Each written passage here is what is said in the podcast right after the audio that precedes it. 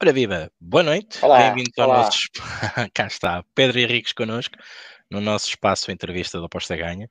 Hoje o nosso convidado especial, Pedro Henriques, acho que dispensa apresentações, toda a gente o conhece, pelo menos na malta das apostas que vê futebol, que está ligado à Sport TV. Pedro, bem-vindo a casa, também escreveste prognósticos para a Aposta Ganha, um, saudades desses prognósticos, uh, bem-vindo a casa mais uma vez, boa noite. Uh, e bem-vindo aqui também ao Aposta Ganha. E de passar a palavra para cumprimentares o nosso vasto auditório e depois começarmos com a, com a entrevista, com, a, com, as perguntas, como é óbvio. Boa noite. Olá, olá, boa noite, boa noite a todos. Obrigado ao Aposta Ganha pelo convite. Já estava para ser há algum tempo, mas eu normalmente, se não sou guarda noturno, mas trabalho quase sempre à noite.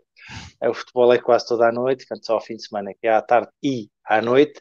Não estava fácil de encaixar, mas hoje, apesar de estar a acabar, estarem a acabar os Jogos da Liga dos Campeões e eu trabalhar a seguir, conseguimos encontrar aqui um, um espaço e é bom estar de volta. E pronto, boa noite a todos, aos apostadores e àqueles que querem ser apostadores. É verdade, quem quer ser apostador e que está aqui connosco também. Bem, vamos então um, iniciar esta entrevista. Eu vou lançar aqui um, um aviso geral.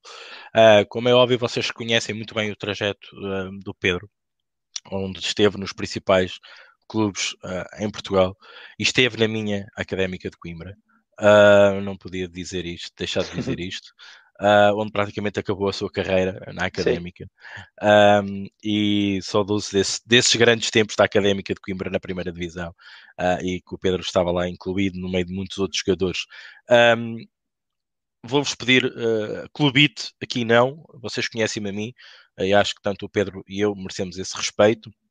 Opiniões, sim. Questões, sim. Na parte final, vamos deixar aqui uma ou duas questões uh, para uh, colocarem ao Pedro selecionadas aqui por mim, uh, aquelas que eu achar que também tragam mais teor a esta entrevista.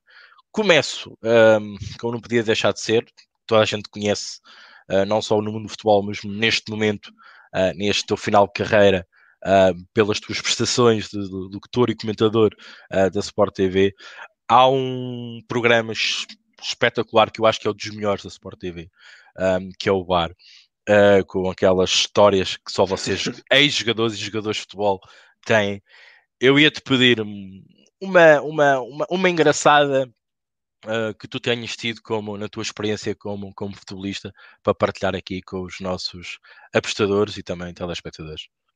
Pedro. Olha, eu, eu lembro-me de uma que é uma história num jogo e, e porque foi recente que, que, me veio à memória, eu, eu estive no, no, domingo a fazer o jogo do Farense Benfica, e portanto eu já não ia ao São Luís, uh, não ao teatro, mas ao, ao Infaro, uh, ao estádio, acho que quando ainda jogava, já não me lembro, lembro-me de um episódio, estava a contar isso aos meus colegas de trabalho na Sport TV, que tinha, que uma última memória que tinha ali a jogar naquele estádio, uh, era num jogo Farense-Benfica, que estava um temporal desgraçado, e uma das torres de eliminação caiu até com o temporal. Uh, mas o episódio nesse jogo que eu me lembro e que, que, estava a jogar era o primeiro jogo com o Assan, quem se lembrar do Assan no Farense, depois é transferido para o Benfica e, e, nós vamos jogar a Faro.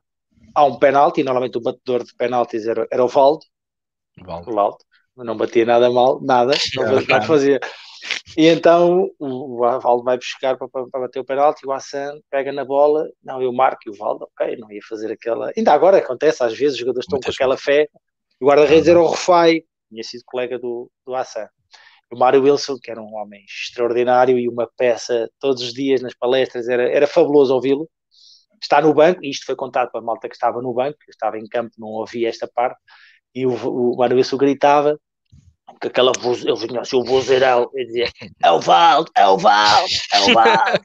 claro. Lá a não ouviu nada, chegou lá para bater, deu-lhe com o calcanhar e o Rufai defendeu o penalti. Nós, nós, na altura, acabámos por ganhar o jogo 2-1, mas o, o Hassan falha esse penalti, e o Mário Wilson vira-se para o banco de suplente e assim: eu disse que era o Valdo. Vocês ouviram, não ouviram? Essa é uma.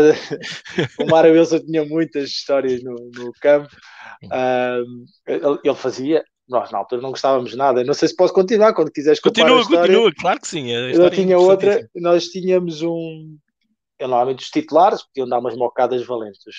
A, a baba, os suplentes podiam dar umas, umas porradas que ele não. Ok, siga.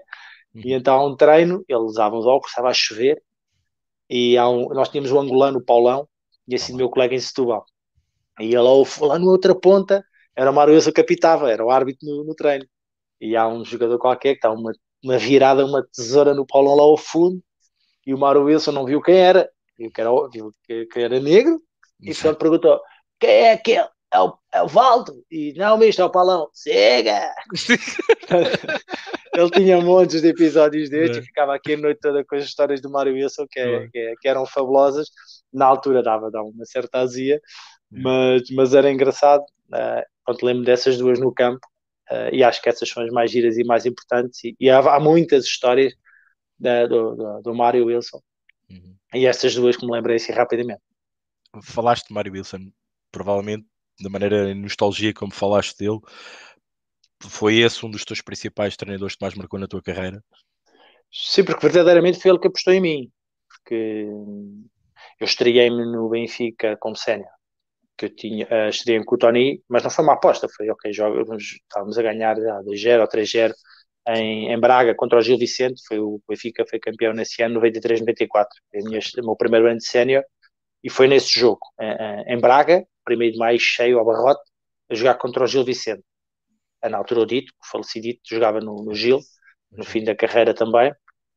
Um, mas depois, verdadeiramente, quem apostou em mim, eu depois tive experiências, fui para a Vitória de Suba com o Abel Braga, um treinador brasileiro. Eu gostei muito de treinadores brasileiros que tive, o Abel Braga, o Otuori, uh, o Marinho Pérez no Bolonenses, gostei muito de treinadores brasileiros, mas eram outros tempos do, do futebol.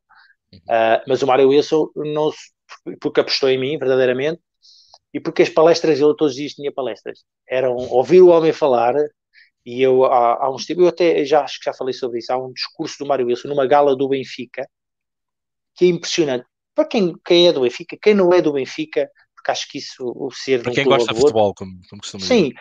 Ouvir aquele homem falar, podem ter assim um bocadinho disto quando eu falo do Mário Wilson, não é porque o Mário Wilson dava os mesmos treinos que dava ao Carlos Manuel 20 anos antes, ou que treinava a académica. A questão não era a qualidade do treino, era a empatia e a qualidade do discurso que ele tinha.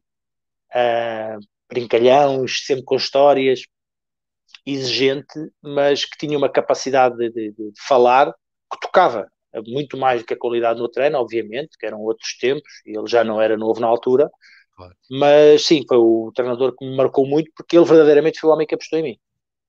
E é, achas que ele funcionava mais na parte. Eh, hoje em dia questiona-se muito esta, esta questão, não é só o treino, a parte emotiva, a parte psicológica que os jogadores passam em campo, em jogos importantes, em jogos para decidir.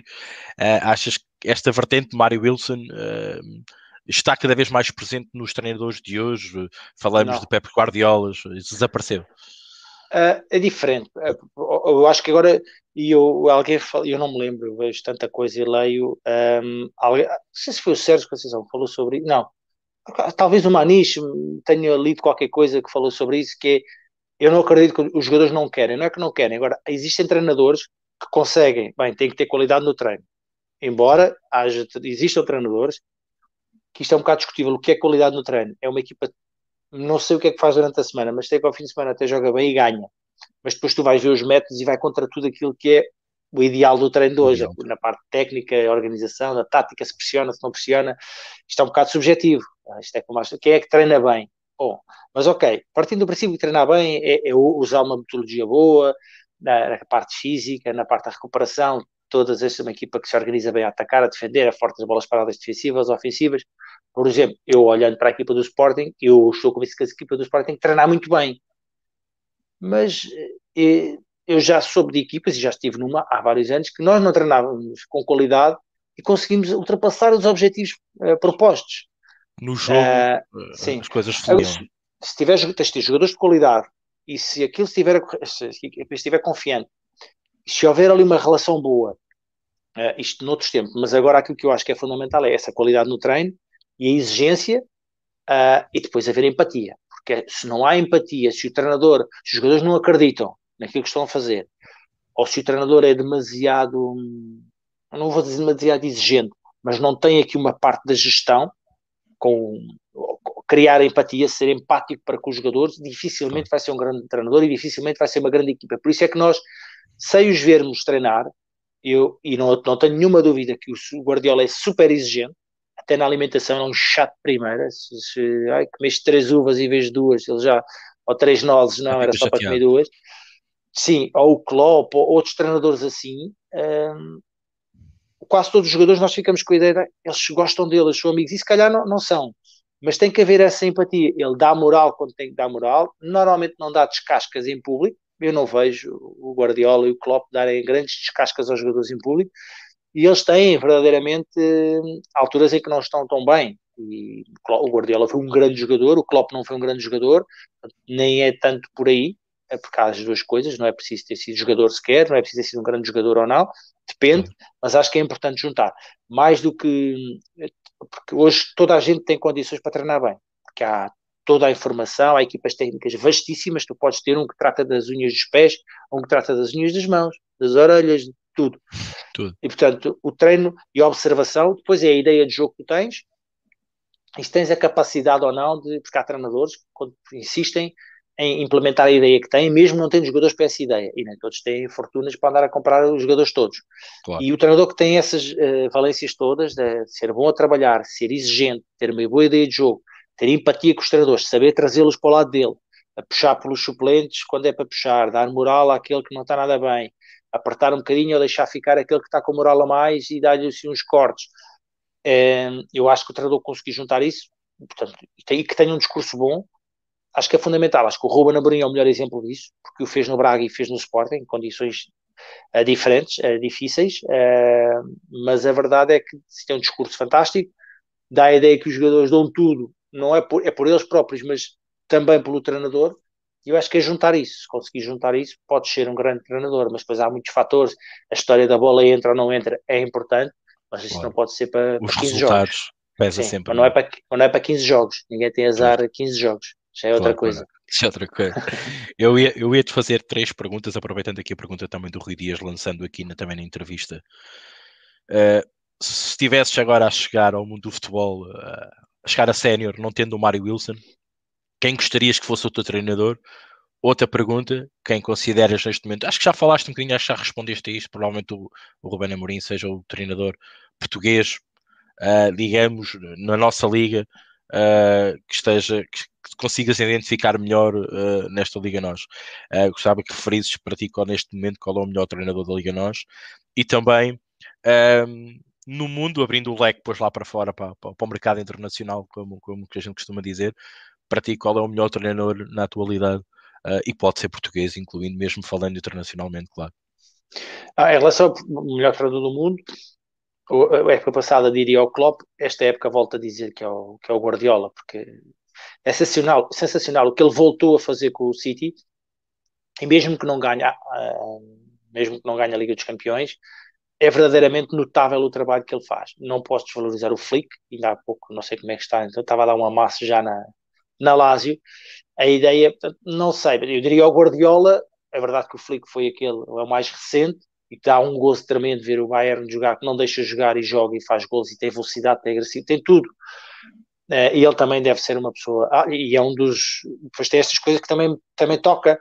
Que é, por exemplo, ele, ele veio buscar o Tiago Dantas, o miúdo que é do Benfica, que está emprestado, porque ele já o seguia há muito tempo, ele gostava, já quando estava noutros escalões, ele adorava.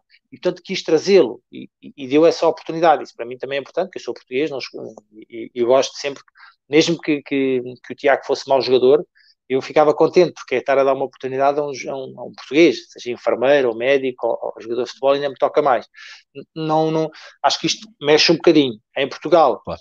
é, é, hum, acho que, por exemplo, o Sérgio Conceição tem um discurso que é bom, mas tem uma parte que eu hoje, porque estou do lado de cá e durante muito tempo fui tolerante com isso, mas acho que o nosso futebol chegou a um ponto em que mesmo quem jogou tem que ser menos tolerante. Eu percebo, mas não posso concordar, não posso banalizar isto, porque a verdade é que nós temos muita gente, eu tenho filhos, quase as pessoas normalmente têm filhos, têm irmãos, uh, e, e, estar a ver as crianças a ouvir estes discursos, às vezes exagerados, que não podem ser normais, com razão ou não, não estamos a discutir a razão do penalti, claro, do isso não tem nada a ver, toda a gente tem direito a falar sobre isso com alguma elevação, é difícil no jogo, mas quem está do lado de cá não pode dizer, ah, isto é mesmo assim, isto é mesmo assim, não, porque as crianças e os jovens estão a ouvir alguém que está a falar sobre o assunto, alguém que supostamente está a dar uma opinião e está a influenciar milhares de pessoas a banalizar isto e a normalizar isto, nós não estamos a dar um bom exemplo. Ou seja, aquilo pode acontecer, Mas nós do lado de cá temos de dizer, pá, isto não pode acontecer.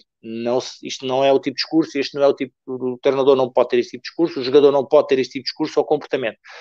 Passando isto, acho que o Sérgio é um grande treinador, eu gosto muito da forma como ele fala do jogo, o Sérgio Conceição, diria, se fizéssemos aqui um bolo, nos últimos três anos, o melhor treinador seria o Sérgio Conceição, mas para esta época é o, é o Ruben Amorim. Aquilo que ele fez com a equipa do Sporting, que eu não me esqueço como é que era a equipa do Sporting a época passada. É verdade, é verdade.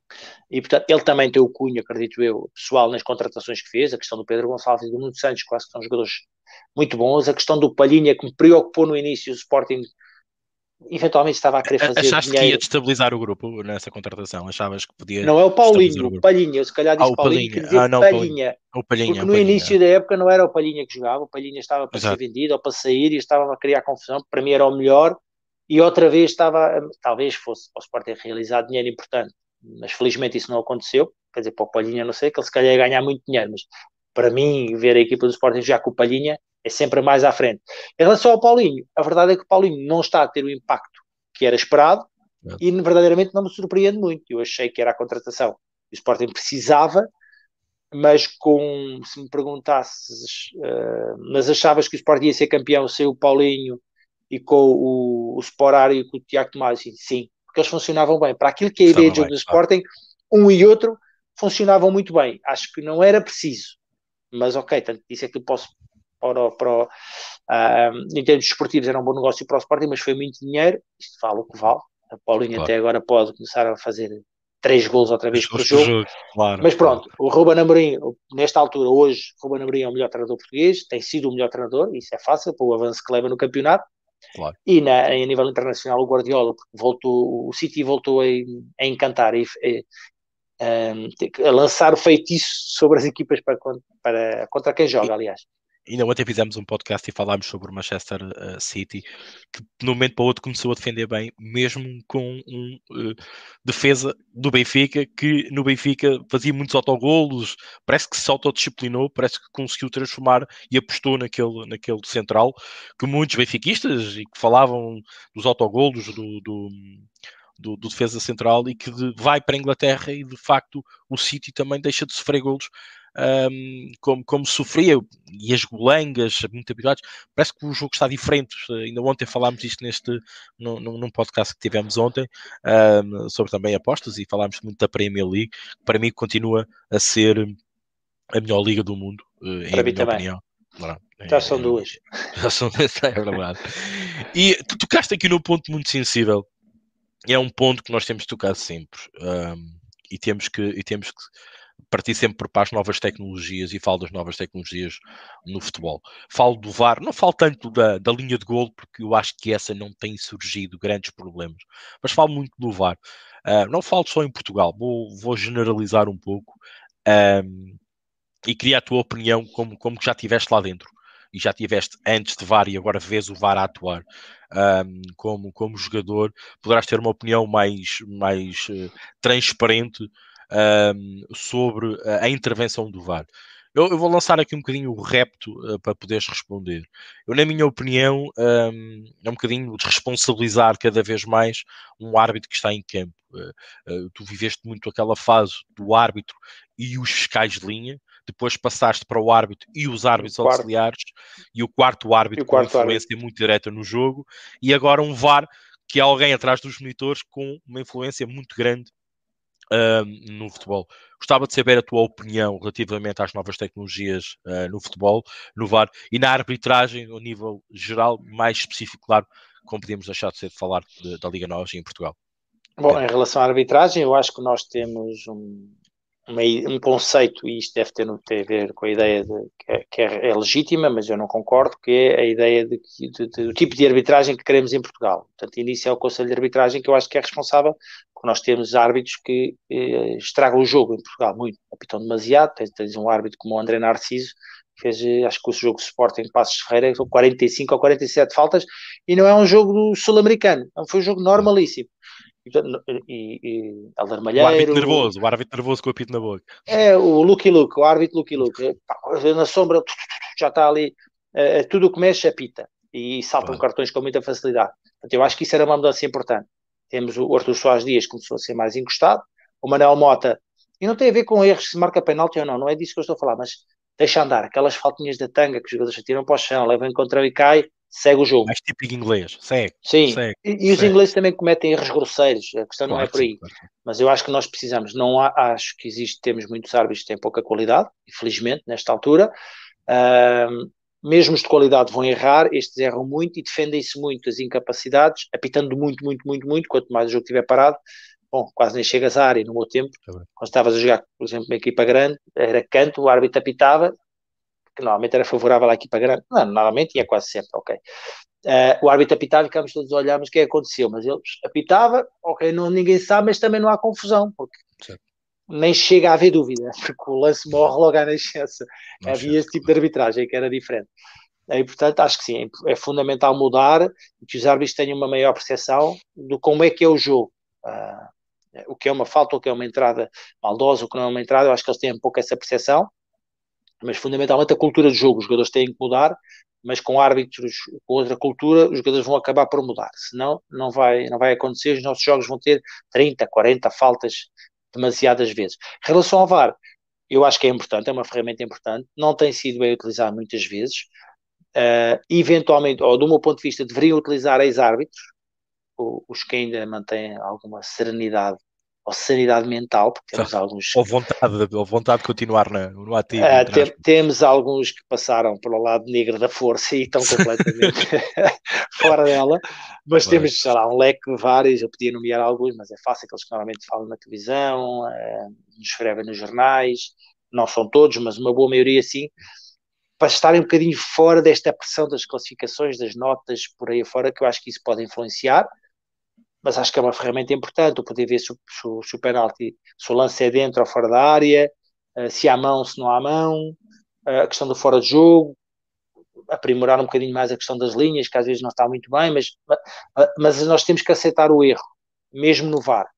Portanto, nesse sentido, eu acho, porque estamos num, num país com uma cultura desportiva pobre, onde os, que fundamentalmente os três grandes têm contribuído muito de forma negativa a intoxicação disto, como temos isto, era mais importante como fazer, eh, como fizeram na Itália ao início, se calhar como na Turquia, ir ver mais vezes. Ah, mas só vai ver quando é Hum. quando o VAR entende que é erro claro e óbvio. Sim, mas isso era num país normal, um espírito normal no jogo. Normal. E então era o árbitro ver, que a decisão é sempre do árbitro, às vezes, e eu ouço mesmo responsáveis de clubes dizer, ah, o VAR, o VAR, o VAR. O VAR não manda nada. O VAR manda ver, é a última análise, tens o exemplo de dois jogos, o Godinho, o Luís Godinho, eh, no Sporting Porto eh, e no jogo com o Braga Porto. É o mesmo árbitro, com vários, talvez diferentes ou não, não já não me lembro, Provavelmente sim, claro. mas é o, é o árbitro. Eles chamaram, o Luís Godinho retirou o penalti ao Sporting e, e houve também a questão da expulsão do, do, do Dias, penso que é por aí. Portanto, mas é, o- é o árbitro. E isso é que é importante, que o árbitro é que tem que decidir. E era fundamental que o árbitro, lances dentro da área, fosse ver.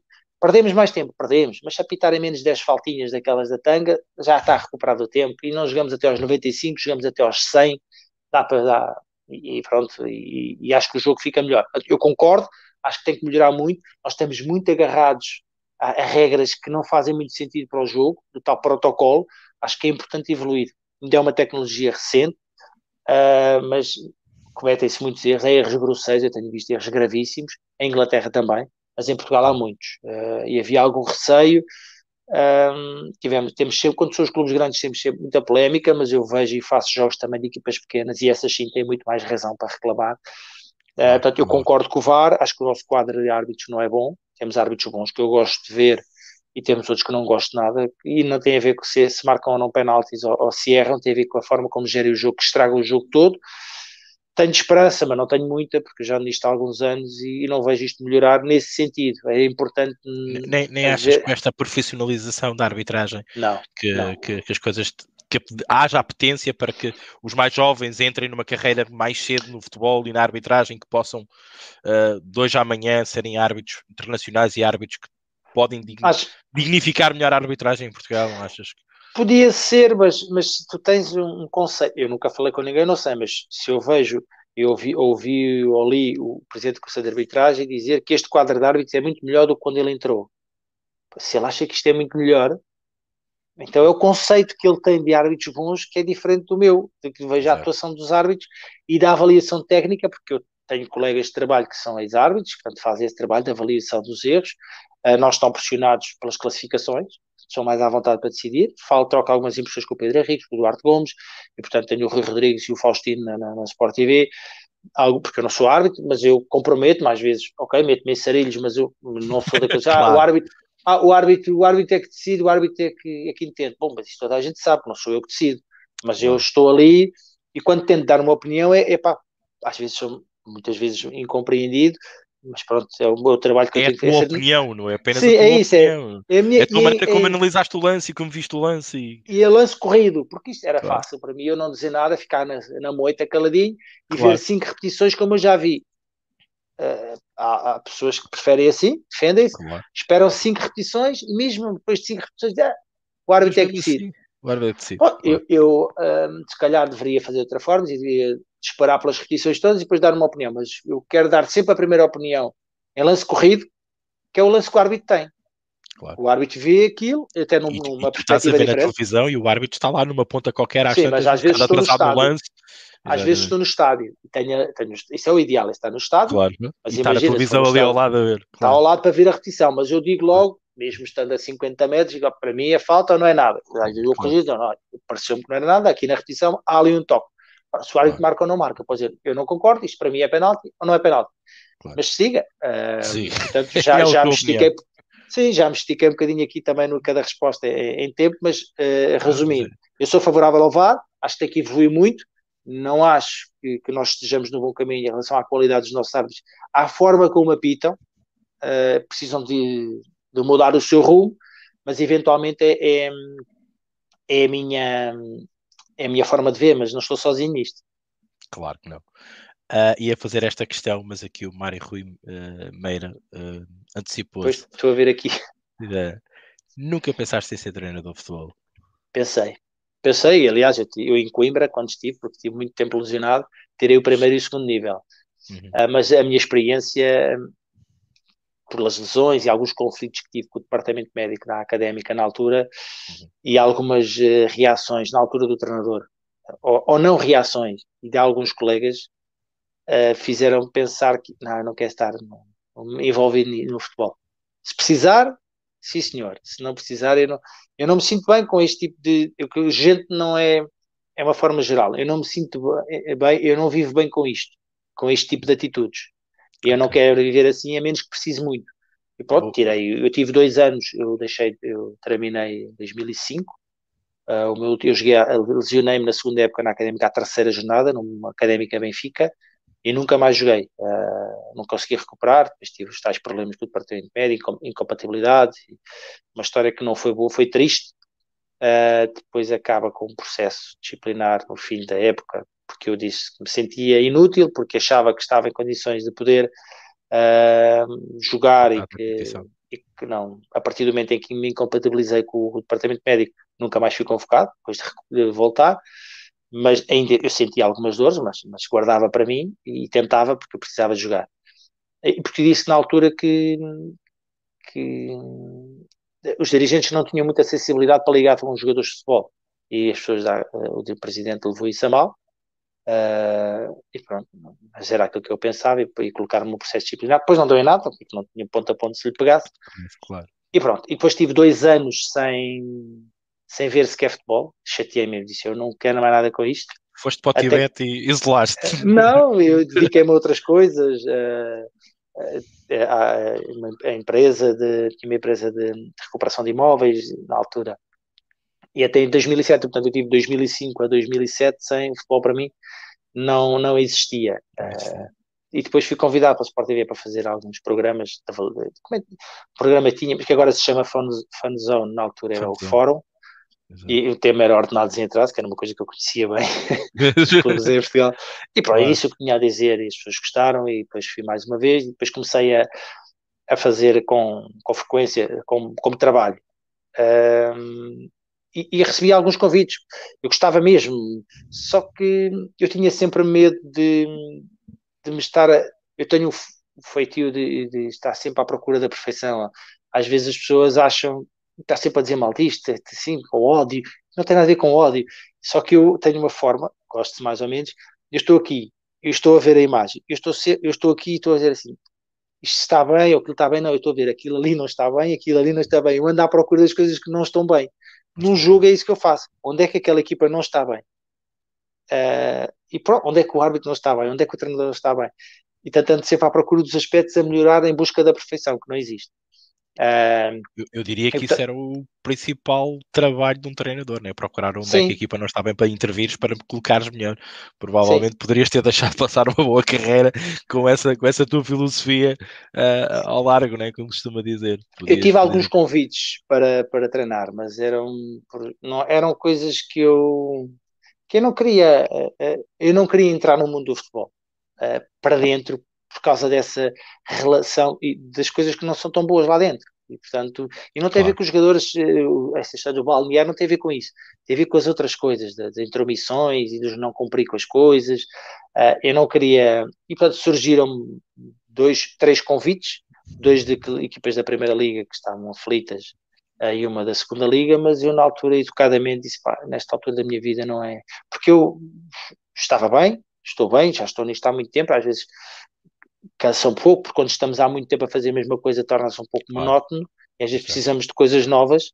Um, não vou aqui falar da história dos casamentos, que a última vez disse isso, coisas novas, mas, mas é, é, é, surgiu, surgiu essa possibilidade. Eu acabei por não achar que não era um momento, andar, outra, andar sempre com a casa às costas. Eu já tinha andado com a casa às costas muito tempo e não ter fins de semana. Continuo a não ter fins de semana praticamente, mas é diferente. Estou aqui ao pé, estou, estou, estou em casa e, e acomodei-me um bocadinho esta uma vida mais tranquila, que também tem alguma pressão e tem algum alguns dissabor por causa da doença clubística em Portugal, é mas acabei por não, não, optar por não, não seguir essa, essa carreira que gostava, achava que tinha capacidade para isso, uh, teria que estudar mais, obviamente, aprofundar mais, uh, mas não aconteceu, mas, mas era um sonho que eu tinha, eu gostava de ter sido treinador, não, na altura não aceitei os convites, nunca mais surgiram, acho que também já passou essa fase e vou continuar a ser uh, comentador de futebol até se fartarem de mim ou até me surgir outra coisa que me encante mais. Estou a pensar abraçar outro tipo de projetos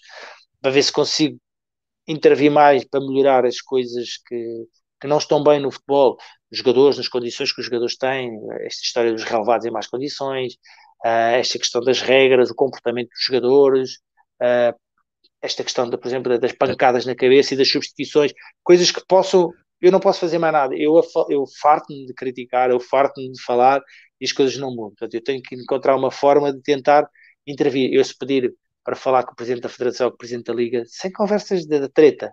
E assim, claro. isto, nós não podemos continuar a fazer isto, isto, isto, isto, isto. O que se precisarem da minha ajuda, eu não, não faço frete a ninguém, mas se precisarem da minha ajuda, digam-me o que é que precisam. Eu iria arriscar-te a dizer que é sindicato de jogadores, por aí, uh, algo assim o, do género.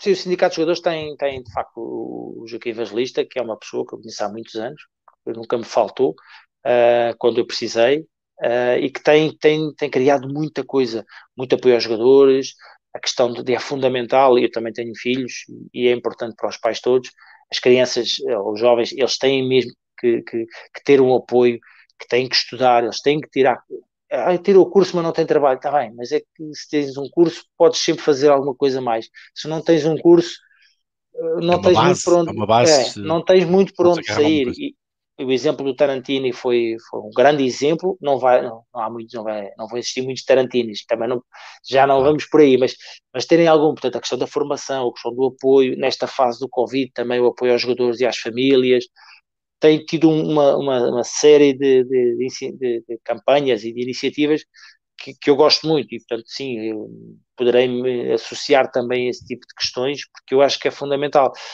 Vou retirar mais tempo à minha família, mas eu preciso de novos desafios. Claro, como todos nós. Pedro, falaste e muito bem na pressão externa que existe muitas vezes no futebol, essa, esse lado que nós, apostadores, nós clientes do futebol muitas das vezes não temos esse peso. E, e, tu marcaste bem essa situação que é a parte mais negra para ti da bola, entre aspas, e não conseguiste embarcar. Vamos falar também de um lado mais negro que nos assolou quase, vamos, estamos quase a fazer um ano, que foi a Covid-19. Iria-te perguntar-te a tua opinião um, de como o Covid-19 um, bateu uh, no jogador português, na Liga Portuguesa um, e tudo o que uh, nesta indústria uh, envolve. eu iria dar aqui algumas ferramentas para nos poderes responder questão física, questão mental, fala-se hoje muito a questão física, há vários discursos uh, de jogadores a dizer que depois da doença voltam a jogo, estão bem, mas fazem um sprint, cansam-se. A parte psicológica, a parte, eu, eu, eu não quero querer, toda a gente tem aberração de fazer os testes de PCR, esfregar no nariz, né? só faz motos zaragatoas. Estes homens fazem isto de dois em dois dias ou três em três dias, deve ser horroroso. Eles depois habituam-se, eu sei. Mas isto, a carga psicológica, a carga uh, uh, que pode o Covid causar a nível uh, fisiológico e físico, o não público.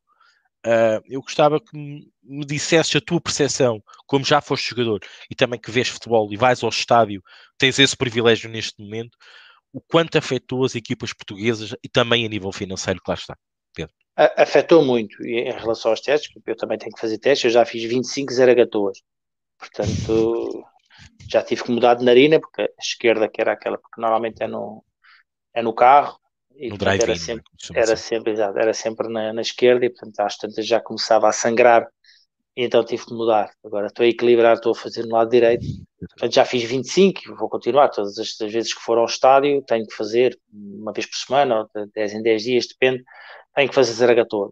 É, não, é sempre mal, não é uma coisa, ah, não, não me custa nada, a mim custa-me sempre, mas ok. Claro, se calhar sou eu, sou eu que tenho o nariz esquisito, é verdade, eu também parti o nariz e isto deve estar aqui um bocadinho mais torto cá dentro. Mas sim, é, foi um desastre, aliás, foi um desastre para toda a gente, mesmo para mim, eu já estou, porque eu tenho, tento cumprir sempre os confinamentos e as regras, e às tantas dou comigo já a ficar maluco. Para as crianças é um desastre, os jovens atletas não jogam, o meu filho não joga futebol há um ano, isto é um, é um desastre. Há coisas muito piores, sim, mas temos que falar em tudo. É um desastre para os jovens de futebol e de outras modalidades que não podem praticar. E eu espero, e já falei algumas vezes sobre isso, que as, as federações e associações criassem, por exemplo, miúdos que são infantis, que fossem infantis em vez de dois anos, terem mais um ano, miúdos que são iniciados terem mais um ano, todos os escalões, os juvenis terem mais um ano, os júniores mais um ano, vamos poder compensar, porque nós estamos aqui no risco de perder gerações e gerações que podiam ser talentosos e nós não temos muitos praticantes, mas ainda até agora ainda não ouvi nada sobre isso. Vi qualquer coisa do Conselho na Federação, mas não era bem nisto. Mas era importante, há tanto tempo que isto começou, há tanto tempo que os miúdos pararam de competir, que era importante, porque vai, em princípio, poderão começar a competir no verão, vamos ver, mas era importante isto já está definido. Nós perdemos demasiado tempo, é o país que temos, a, pensar e, e, a, e, a, não executar. Eu sei que é difícil para quem está lá, mas temos que fazer mais e melhor, certamente. Uh, das experiências que eu tenho, de, de, até de atletas de outras modalidades, e, e, até pessoas que não são atletas, que quando têm sintomas, que demoraram, sei lá, até para ir, quando recuperaram, para ir do quarto à cozinha, que sentiam dificuldade, para dar a volta ao quarteirão na casa sentiam dificuldade.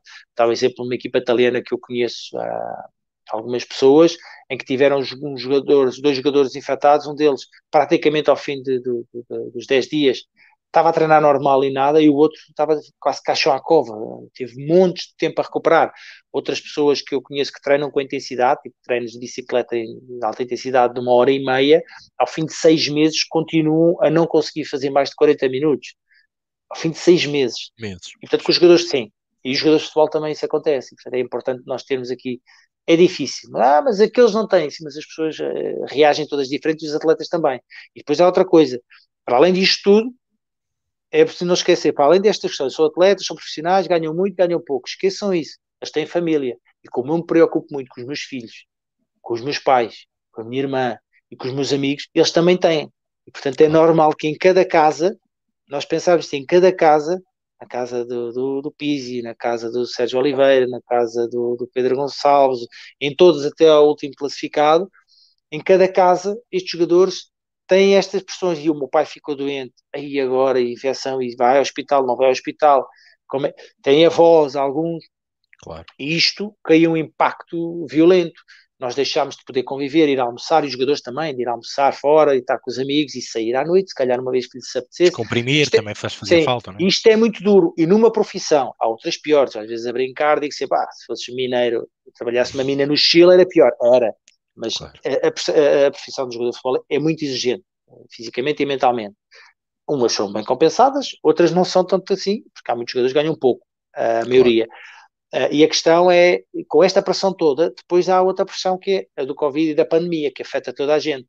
É, é normal que exista esta dificuldade grande, para além dos calendários estarem todos, e isso é uma questão que é importante, que é, isto não pode dar para todos, toda a gente quer levar o seu chouriço e o seu presunto, mas é a UEFA, é a FIFA, é a Federação, é a Liga, e toda a gente quer fazer os seus jogos.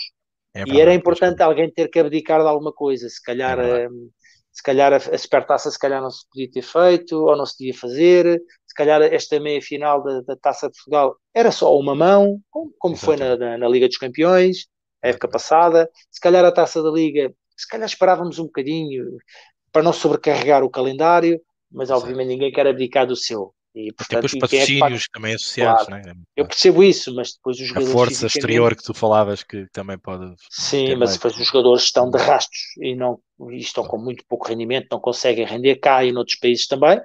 É verdade. E em relação, obviamente, à questão financeira que é, que é determinante, ainda assim, havendo os direitos televisivos, é a boia de salvação. Aliás, é por isso que os campeonatos da época passada, o campeonato recomeçou. Caso contrário, se não houvesse direitos televisivos, é, não, os clubes não aguentavam, faliam todos, não só cá, nos outros países também. Claro, concordo até porque estamos quase a chegar à hora da tua ida para, para, para, a Sport TV. A Sport TV. Duas, perguntas, duas muito, perguntas muito rápidas. O que tu achas, e temos que falar agora um bocadinho aqui da, da gênese do aposta-ganha das apostas, uh, o poder das apostas uh, e a ajuda que as apostas colocaram nos clubes portugueses, e falámos aqui de Covid-19, da provavelmente falência, caso não houvesse retoma dos campeonatos, o quanto ajudou, e, e podemos falar da, da, Betano, da Betano que, que patrocinou Braga, entre outros clubes, a, a importância que tu achas que pode ser importante ou não para os clubes. E perguntar-te, lançar-te já aqui um repto para responderes, um, a tua opinião o teu prognóstico um, para o campeão da Liga Nós. Ah, o campeão, eu, eu se apostasse a dinheiro, eu tenho mal perder terrível. Portanto, só há uma coisa que eu gosto mesmo de perder num jogo, é perder dinheiro. Portanto, perder o jogo e perder dinheiro é um desastre. Mas eu acho que é o Sporting. Eu, claramente, eu não vejo o Sporting perder esse campeonato, porque o Sporting está muito bem e os outros não estão nada bem.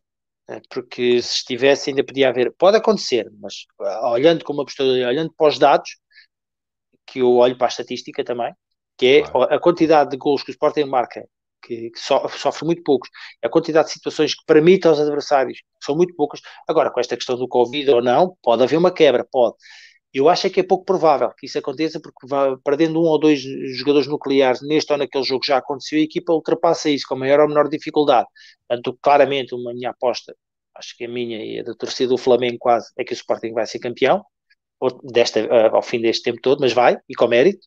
Um, e em relação à questão de, de da, das apostas, patrocínios, dos patrocínios. Das casas é muito é? importante e, e, só não há mais porque nós verdadeiramente, os intervenientes dos clubes, não defendem isto como um negócio, porque este, este confusão toda, esta peixeirada toda, este, este, este, lixo todo que lançam, também não é bom para, para os investidores, uh, para os patrocínios.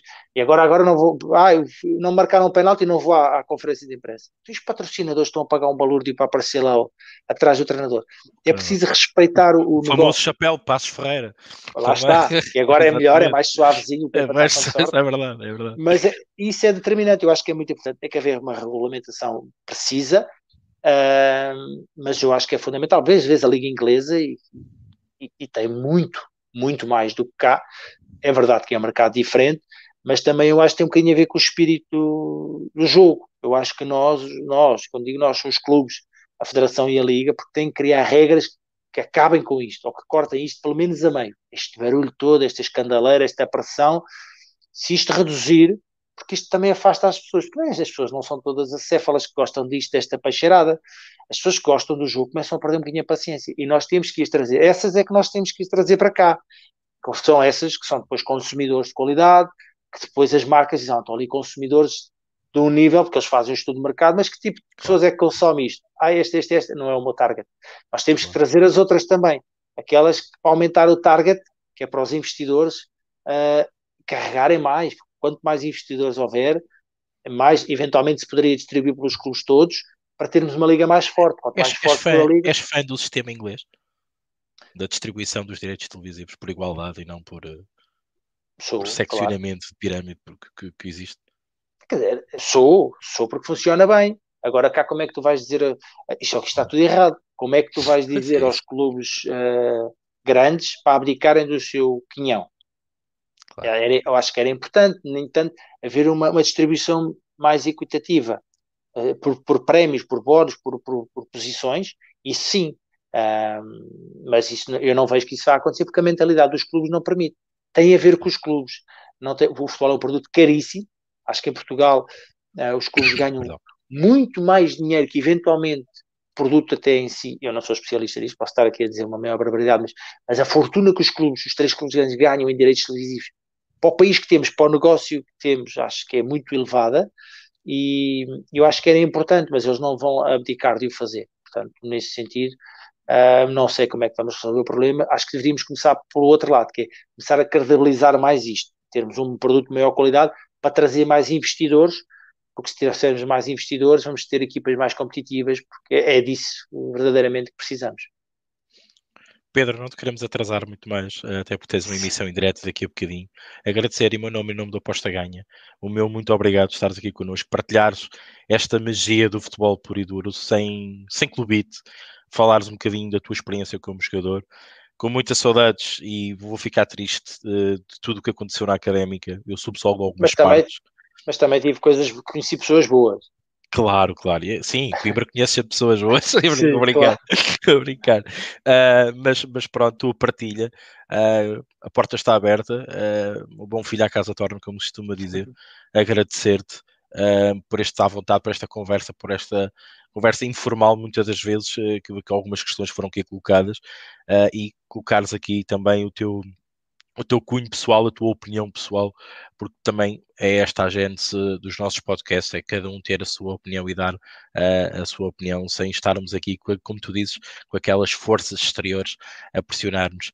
Pedia-te para despedir da nossa maltinha dos apostadores e daqueles que querem ser apostadores, como tu disseste muito bem, e eu vou guardar esse jingle para o resto do, das, do espaço de entrevista que vamos ter mais, mais, mais vezes neste, neste, neste, neste conceito e despedir-se da, da, da, nossa, do nosso auditório e claro, agradecer mais uma vez, tanto eu como a Aposta Ganha, por teres vindo aqui e depois darmos então por fim da, a, a emissão e esta entrevista.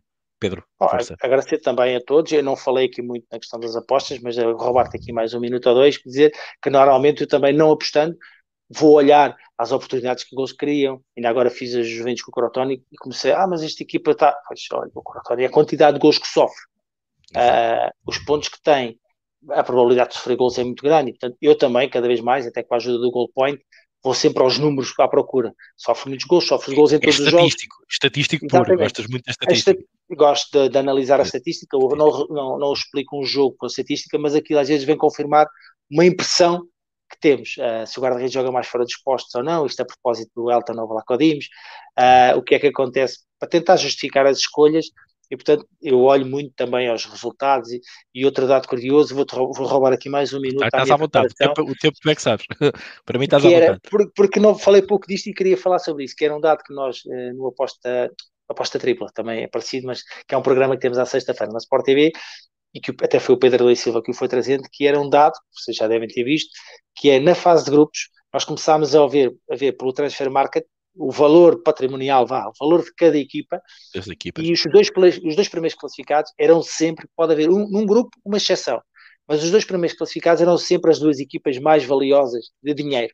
dinheiro. Uh, ah, mas o futebol, sim, mas na maior parte das vezes são essas as equipas que ganham os jogos quase todos e que ficam nos dois primeiros lugares. Esse era um aspecto, e depois o outro que eu também me preocupo em ver sempre é, por isso é que eu falei neste aspecto do Sporting, os gols que marca, os gols que não sofre, ou o número reduzido, as oportunidades que cria e as que concede. Isso é fundamental para ganhar ou perder um jogo de futebol. Portanto, era só dar aqui esta pequenina chega em números. Obrigado. Para, para irem começar, a, a, os que não viram, para irem ver também, os que já viram, para dizer sim, sim, ou não, não, não tens razão. Eu também aceito essa parte.